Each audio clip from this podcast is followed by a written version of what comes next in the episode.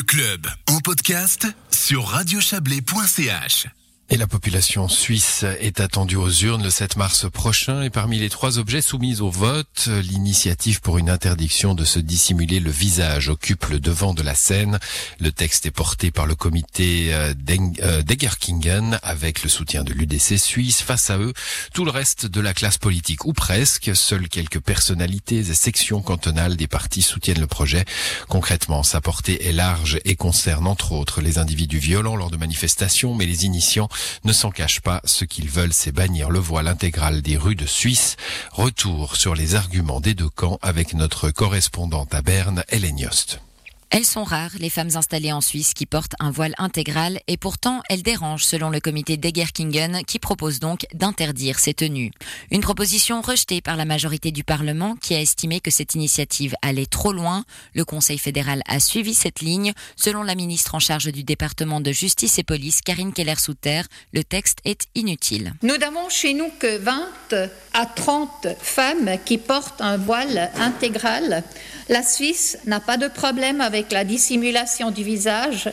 Il n'y a donc aucune raison de modifier la Constitution pour introduire une interdiction à l'échelle du pays tout entier. Les initiants ne contestent pas les chiffres, mais pour eux, le voile intégral est avant tout un symbole. Le conseiller national UDC valaisan, Jean-Luc Ador, n'hésite pas pour sa part à évoquer une guerre de civilisation. Nous subissons certaines dérives d'islamisation dans ses formes extrêmes. Et puis, nous estimons que notre civilisation, notre pays en particulier, se trouve dans une sorte d'état de légitime défense et nous avons le droit de défendre une civilisation. Du côté des opposants, on défend une autre vision de la société suisse, celle d'une société libérale où chacune et chacun est libre de se vêtir comme bon lui semble. C'est ce que prône le sénateur PLR d'Appenzell-Rod extérieur, Andrea Caroni. En tant que libéral de manière générale, ça me gêne si l'État dit à moi ou aux femmes euh, comment s'habiller, comment se déshabiller pendant des siècles, l'État, surtout les hommes, ont dit aux femmes qu'ils portaient trop peu de vêtements. Maintenant, il dit vous allez trop loin, vous portez trop.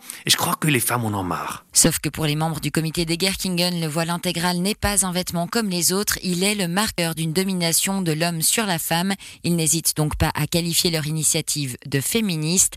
Un point de vue que contestent vigoureusement de nombreuses organisations, dont les femmes socialistes suisses.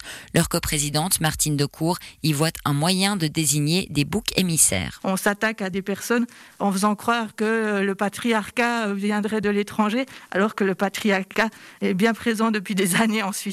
Autre argument des opposants, le texte priverait les femmes qui portent un voile intégral de leur liberté de choix. Engagé dans le camp du oui, le député PDC au Grand Conseil bernois Mohamed Hamdawi réfute cette critique. Elles font le choix de se priver du contact avec les autres dans la rue.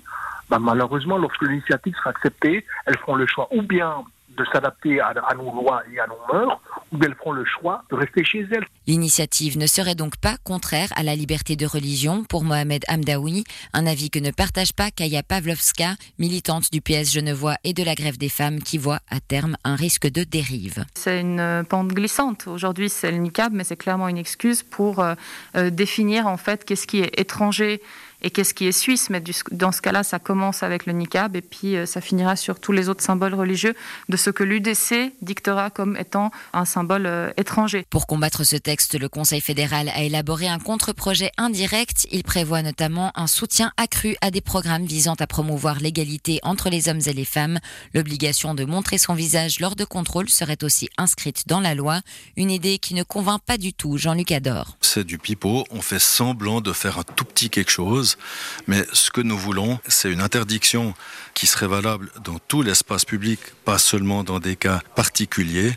C'est une opération d'enfumage dont ils espèrent qu'elle va permettre de torpiller l'initiative. Une initiative jugée trop extrême par certains, un contre-projet insuffisant pour d'autres. Une fois de plus, c'est à la population suisse de trancher et de donner sa vision de la société.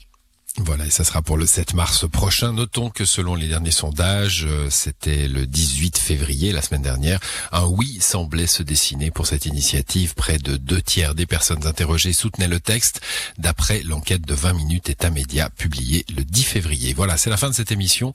À l'édition, euh, il y avait ce soir Isabelle Bertolini, Valérie Blom, Joël Espy et Hélène Yost, à l'instant notre correspondante à Berne. Excellente soirée à vous.